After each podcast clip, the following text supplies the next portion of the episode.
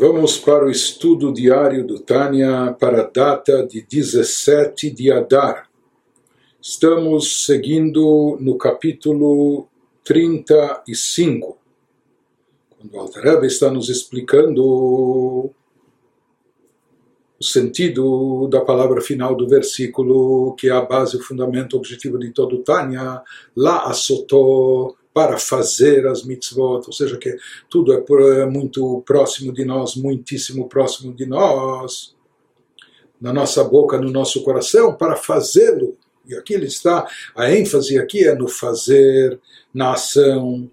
Isso ele está nos explicando, ele, como ele vai elaborar a importância fundamental e decisiva do fazer, da ação mesmo em termos espirituais, em termos da, da missão nossa aqui nesse mundo e do propósito da criação.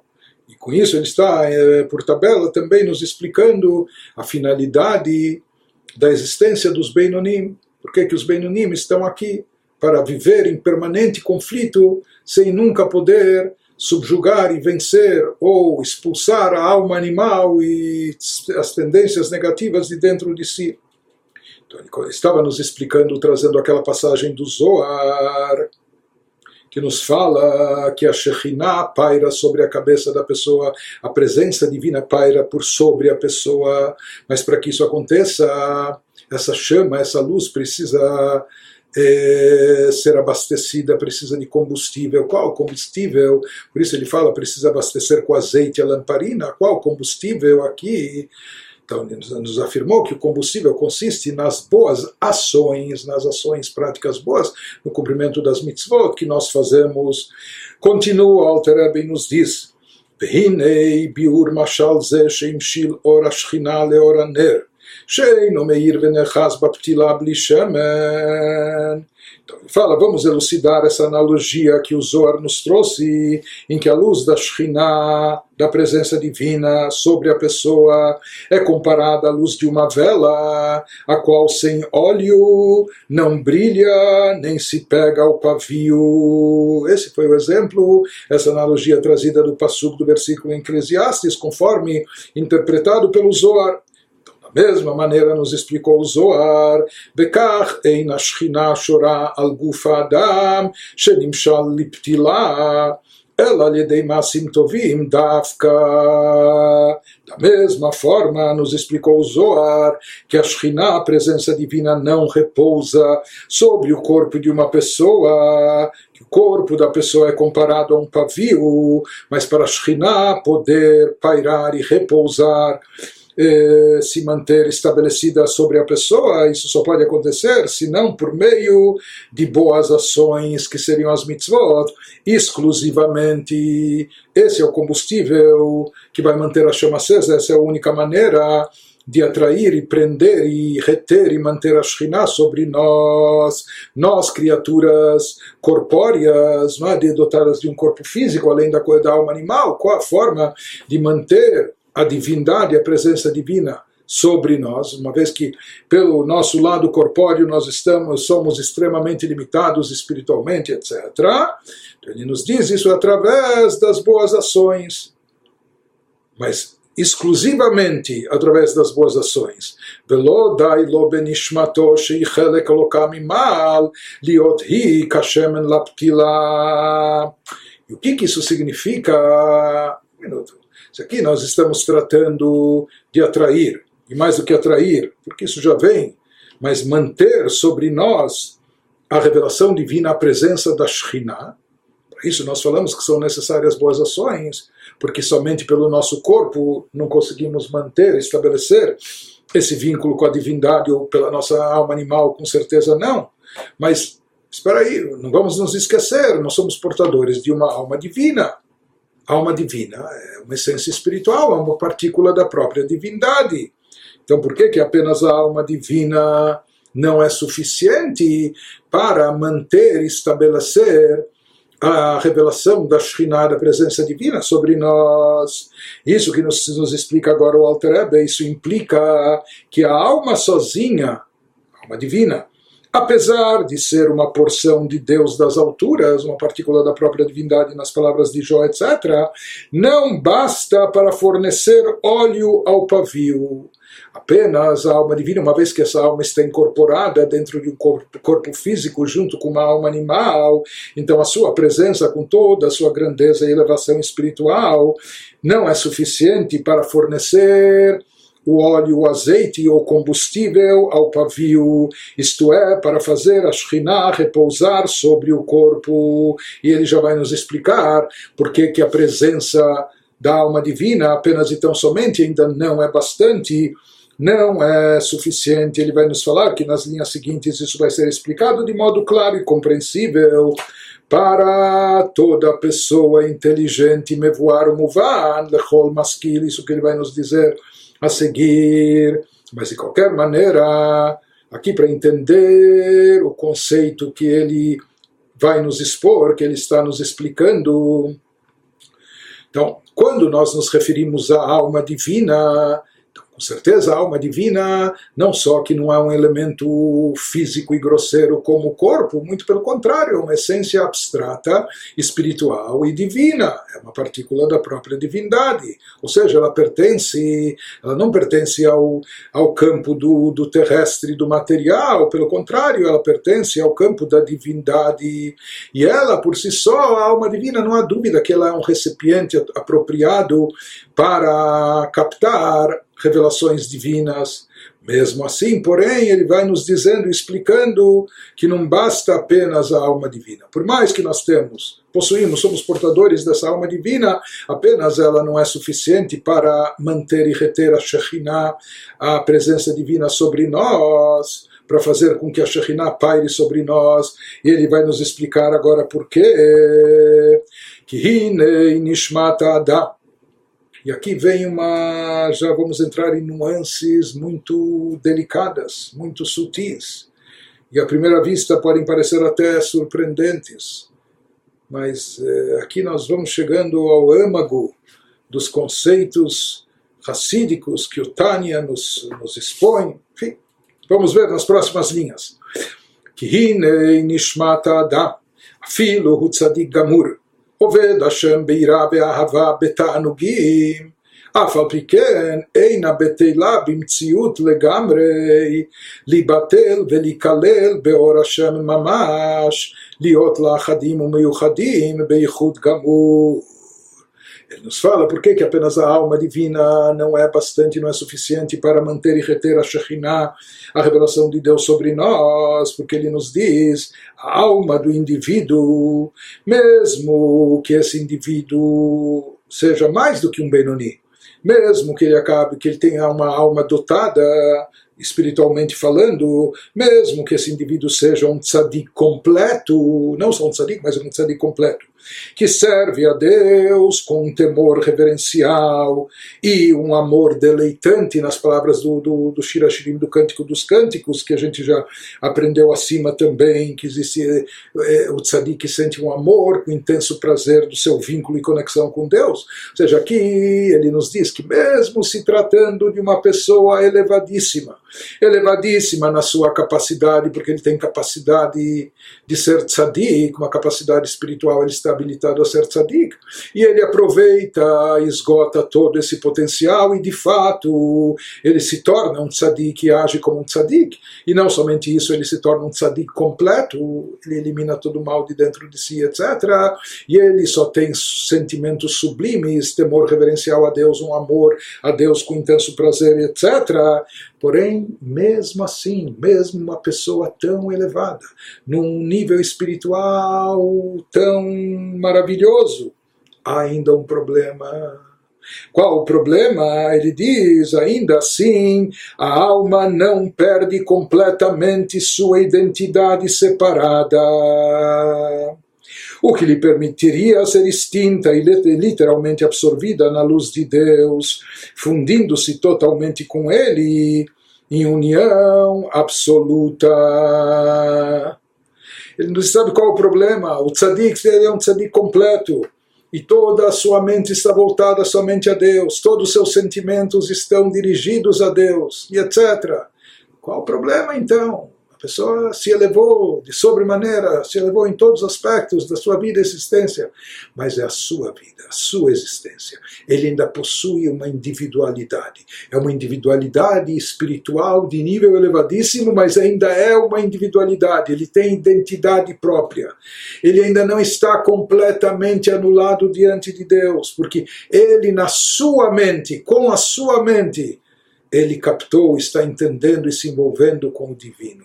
Ele, com seus sentimentos, com as suas emoções, ele está sentindo e percebendo Deus. Mas ainda há em evidência aqui a sua mentalidade, os seus sentimentos. Isso significa, num plano muito elevado, que ainda não há uma anulação completa diante de Deus. Esse é um conceito, é um conceito elevadíssimo, não é? Seja, ele nos fala mesmo um tzadik que tem a sua alma divina revelada, manifesta com todo o seu potencial e todos os sentimentos do seu coração estão somente voltados para Deus. Mesmo assim, isso ainda não se constitui em combustível, em azeite para colocar junto com o pavio.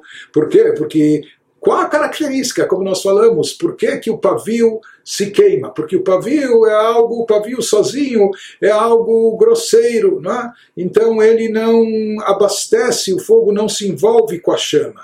Somente algo muito refinado, muito delicado, como o azeite, o óleo, ele pode ser absorvido pelo fogo, alimentando o fogo, abastecendo o fogo e fazendo a chama brilhar.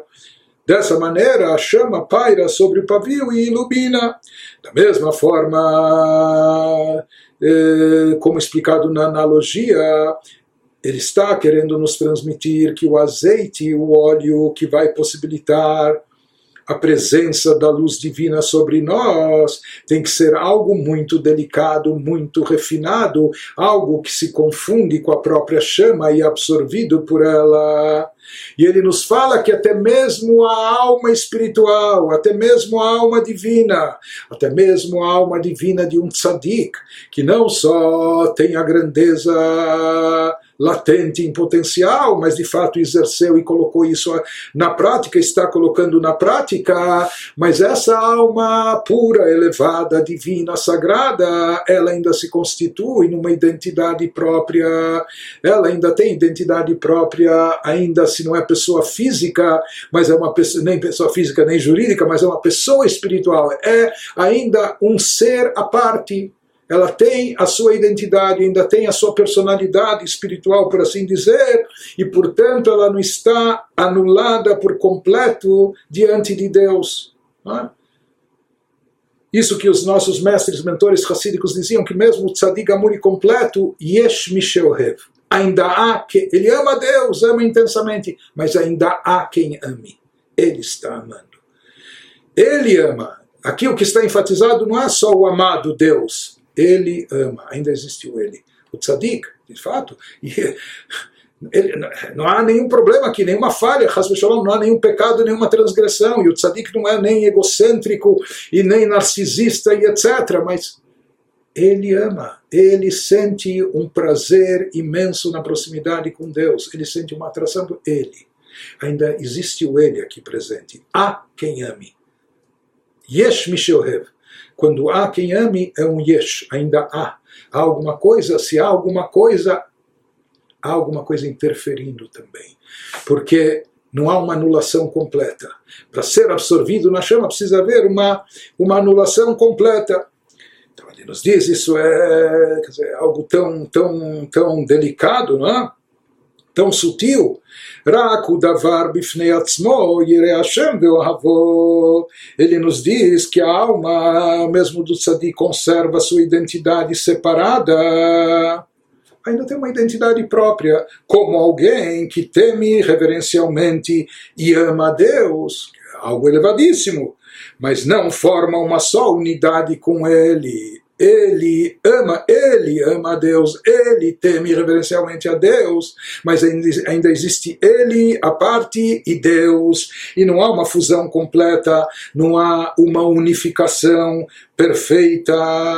Portanto, isso ainda não permite, isso ainda não serve como combustível para manter e reter a Shekhinah sobre a pessoa, quer dizer, toda a sua espiritualidade, toda a sua elevação, toda a sua alma divina, ela somente, ela por si só ainda não é suficiente, porque porque ainda há uma interferência. A interferência está na sua própria personalidade espiritual, na, na sua, no seu próprio eu espiritual, por mais elevado que seja. Então, esse é o motivo por que somente a alma divina ainda não é suficiente para atrair e reter a presença e revelação divina sobre a pessoa, e é necessário o quê?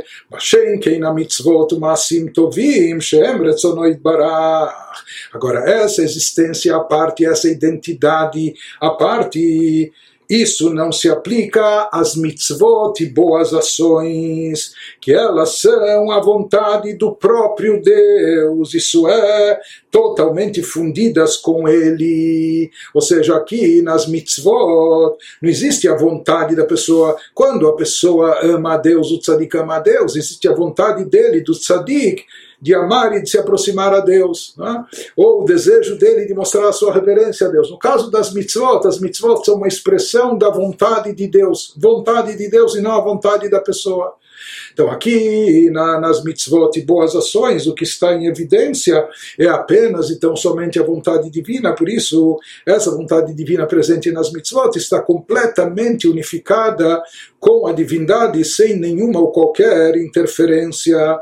A mitzvah, a boa ação, isso é algo de Deus, somente de Deus, sem o envolvimento da pessoa. Não é algo que foi elaborado, criado pela mente, por mais que não só uma mente genial, mesmo uma mente sagrada, pura e elevada de um tzadik, mas a mitzvah não é algo que foi concebido pela sua mente ou pelo seu coração, pelo seu sentimento.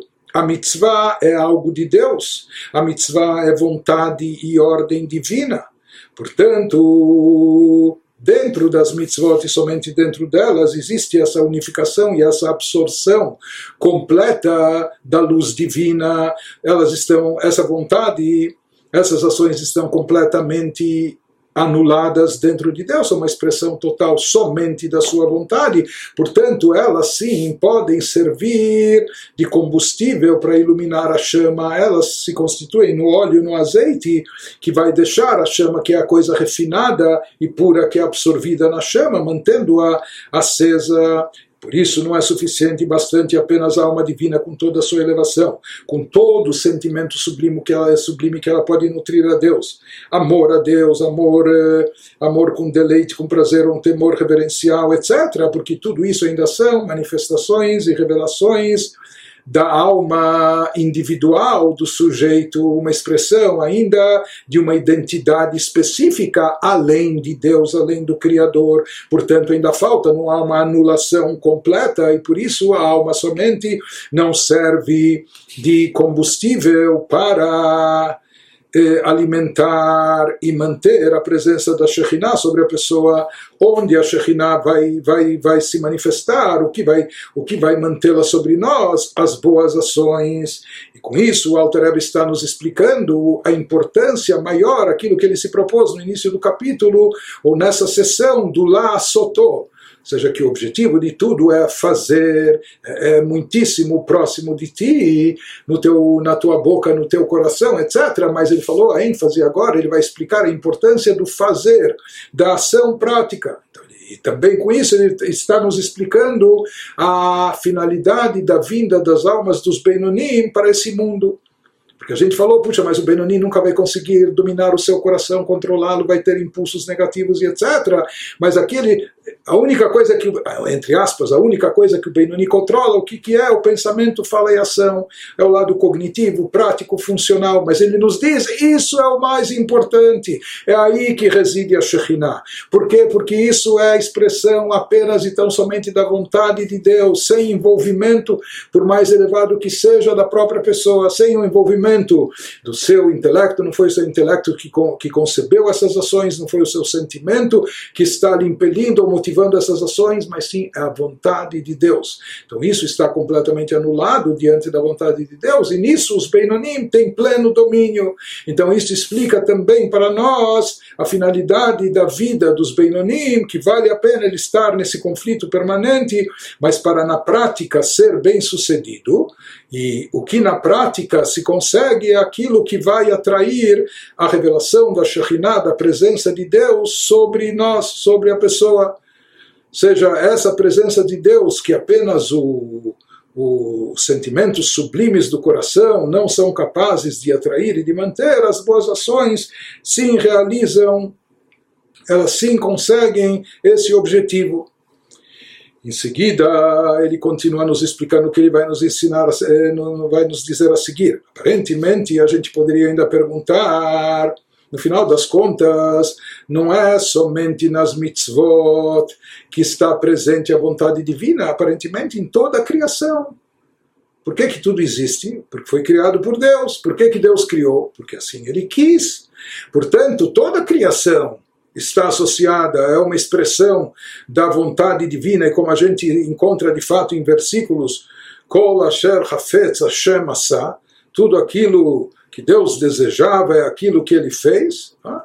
Então, qual é a vantagem, qual a superioridade das mitzvot, se tudo foi criado e feito pela vontade de Deus? Então, o que há de tão especial na vontade de Deus conforme se manifesta nas, nas mitzvot e boas ações, no cumprimento dos preceitos, etc.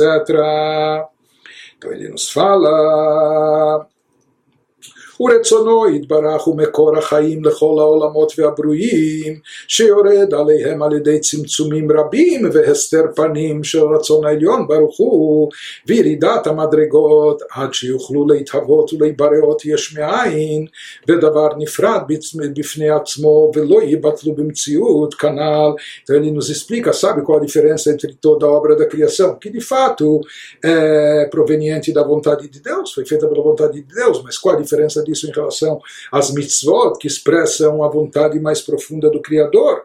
Então ele nos explica: ora, a vontade de Deus é a fonte de fato, é a fonte da vida para todos os mundos e criações, todos os universos espirituais, o material, todas as criaturas. E essa energia fonte, porém, essa vontade de Deus, que dela se dela emana essa essa fonte de energia, ela só desce, tem um problema. Tudo de fato é de acordo com a vontade de Deus. Porém, essa vontade que concede, que fornece energia vital para todos os seres e criaturas, ela só desce aos mundos e criações através de muitas diminuições. São chamados os tzimtzumim, somente quando essa luz é condensada, somente quando ela é, é ocultada e diminuída é? é através da ocultação da face de Deus, somente quando essa luz é processada, essa luz que dá origem a todos os seres, criaturas, a todos os universos, para ela se manifestar e para dar para dar existência a tudo, primeiro essa luz é condensada, diminuída, é, ocultada, de maneira que se encubra a vontade suprema de Deus. Então, no final das contas, aquela vontade original de Deus, presente por trás da criação, na própria criação, isso vem e chega já de forma totalmente encoberta, oculta, diminuída, condensada, etc. Depois de todos os simsumim, esse múltiplo declínio da luz divina, ele era necessário para possibilitar a existência e criação de algo a partir do nada, porque se essa luz não fosse diminuída, tudo seria somente divindade, tudo se anularia por completo a divindade. Mas Deus queria um mundo que se criasse algo a partir do nada, por assim dizer. Deus queria seres e criaturas como nós. Deus queria a consciência de um ente separado, que não fosse devastado pela luz de Deus a ponto de perder seu senso de ser separado. Ele queria criaturas como nós, ou seja, entre outras, não é? Ou seja, que a gente pode ter às vezes a petulância de se achar autônomo e independente. Eu sou mais eu, eu, eu, eu me viro, eu dou um jeito, não é? Ou seja, criaturas que podem até se sentir apartadas de Deus. Se a luz divina estivesse brilhando com tanta intensidade, isso nos devastaria e a gente iria perder o senso de ser separado, como a gente já descreveu isso acima. Então, por isso, Deus produziu toda essa toda essa condensação, toda essa ocultação, toda essa diminuição da luz, todos esses tzimtzumim. Então, de fato, a criação divina é obra da sua vontade, porque assim Deus quis, mas a vontade manifesta na criação, é uma vontade, é uma luz divina que já foi encoberta, oculta, condensada, e aqui no mundo ela nem é perceptível. מה שאין כן המצוות שהן פנימיות רצונו יתברך ואין שם הסתר פנים כלל Porém, essa diminuição da luz divina, da energia divina que ocorreu com todos os seres e criaturas, ela não acontece no caso das mitzvot. As mitzvot são uma expressão da vontade divina na sua forma pura, original, genuína. Elas representam, por isso elas são a vontade interior de Deus, não diluída. Ou seja, as mitzvot são essa vontade interior de Deus e não sofrem de modo algum da ocultação da face de Deus nas mitzvot está presente de forma revelada, evidente e explícita a vontade de Deus, mesmo nas mitzvot aqui nesse plano físico, material como elas são, elas não perderam essa propriedade, essa característica e nem foi diminuído e ocultado. A vontade de Deus, a vontade íntima de Deus está presente de forma explícita nas mitzvot. Por isso, ele vai nos dizer, uma vez que as mitzvot então representam o interior da vontade divina, então elas não são suscetíveis a nenhum tipo de encobrimento, de ocultação, e a vontade divina permanece sempre sobre elas de forma revelada. Ela o meyuchad venichlal birtzono itbarach, ve'ayu lachadim mamash beichud gamur. Por isso ele nos diz e conclui e explica, essa é a diferença da vontade de Deus por trás de toda a criação, em relação à vontade profunda de Deus conforme expressa nas mitzvot. Então ele nos fala, uma vez que essa luz divina da vontade de Deus, essa energia presente nas mitzvot não sofreu nenhuma alteração, nenhuma condensação, nenhuma ocultação, por isso ele nos diz Consequentemente, a energia delas, das mitzvot, das boas ações, não é nem um pouco separada dele. Essa energia continua totalmente anulada a Deus, unificada com Deus. Ao contrário, está fundida com a vontade de Deus e absorvida nela. Por isso ele nos diz, estando as mitzvot totalmente unidas, em união perfeita, com a sua vontade. Portanto, as mitzvot, conforme se encontram aqui, elas são expressão pura, genuína da vontade de Deus, sem qualquer interferência, sem qualquer, sem qualquer presença adicional. Portanto, as mitzvot aqui se encontram até num nível mais elevado, como a gente falou, do que a própria alma divina, a partícula da divindade que que está dentro de nós, porque ela possui ainda, essa, essa alma divina ainda possui uma identidade própria, não é? Ainda há quem ame, no caso do tzadik, etc. As mitzvot são pura expressão da vontade divina e nada mais. Portanto, estão completamente anuladas diante de Deus. A vontade suprema está presente, brilhando, iluminando nas mitzvot de forma revelada, sem qualquer tzimtzum, sem qualquer condensação, sem qualquer diluição ou limitação. E no caso das mitzvot não existe qualquer entidade ou identidade própria além de Deus. É a vontade de Deus, onde se encontra a vontade, lá está o ser divino, é a expressão pura da divindade e nada mais. Ou seja, não há nenhum fator mais que interfira Portanto, isso pode servir de combustível, porque isso se engloba, se isso pode, pela sua, pela sua fineza, pela sua elevação, pela sua anulação, isso pode ser absorvido totalmente pela divindade, isso pode produzir e servir como combustível, azeite, para abastecer essa luz e chama divina sobre nós. Portanto, o que ilumina a nossa vida, a nossa alma, o que mantém a Shekhinah, a presença divina pairando sobre nós, não é a nossa alma divina, não são os sentimentos mais sublimes que te, possamos ter de amor e reverência a Deus e etc., mas justamente o que é a prática das mitzvot, o cumprimento prático dos preceitos, as boas ações que nós realizamos, isso sim, por ser expressão pura e única da vontade de Deus, completamente unificado com Ele, então isso serve de combustível para manter a chama da Shekhinah acesa sobre nós permanentemente.